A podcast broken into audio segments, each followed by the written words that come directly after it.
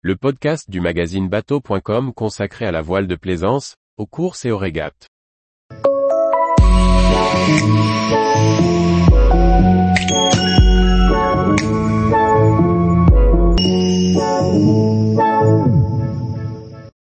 L'ancien Mini 6.50 de Yannick Bestaven prend la voie des low-tech.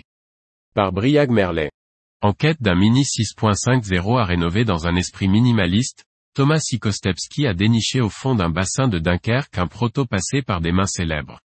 Il entreprend aujourd'hui un refit laboratoire de solutions low-tech, dans le respect de la jauge mini. Originaire du Nord, entre Boulogne et Dunkerque, Thomas Sikostevski s'est mis à la voile en solitaire en autodidacte. Il débute en manche sur un sangria et attrape le virus. Le jeune homme, charpentier de formation, ayant travaillé sur des monuments historiques, découvre avec plaisir le bricolage maritime lors de ses premiers vrais travaux sur son sangria. Avec un voisin de chantier, l'imagination s'échauffe et l'idée naît de se lancer en Mini 6.50, avec un projet responsable, mais aussi abordable financièrement pour le jeune homme.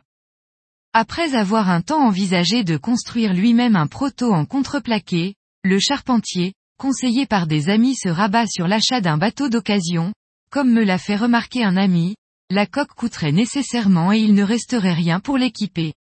J'avais alors deux options, un vieux bateau de série, ce qui est aujourd'hui très compliqué avec le succès de la classe ou un vieux proto. C'est donc ce que j'ai choisi.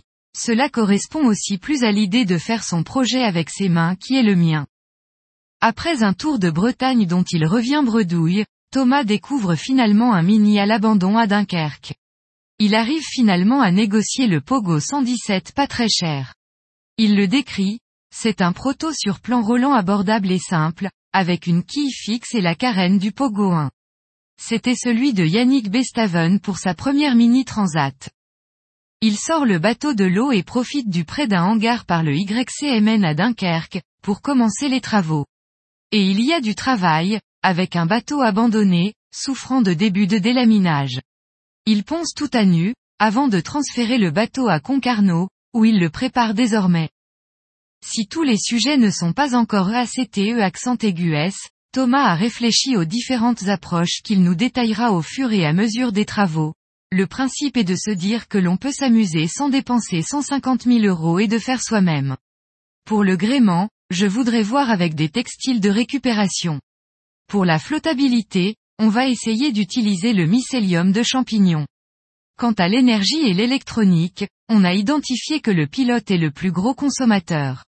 Il y a alors deux possibilités, le régulateur d'allure ou un pilote électronique économe en énergie.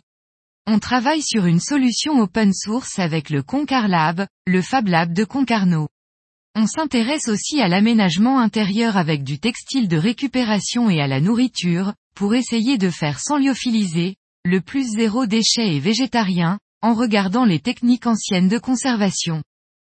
Le Mini 117 devrait donc devenir un joli laboratoire, tout en restant à la jauge, pour participer aux courses du circuit. Affaire à suivre. Tous les jours, retrouvez l'actualité nautique sur le site bateau.com. Et n'oubliez pas de laisser 5 étoiles sur votre logiciel de podcast.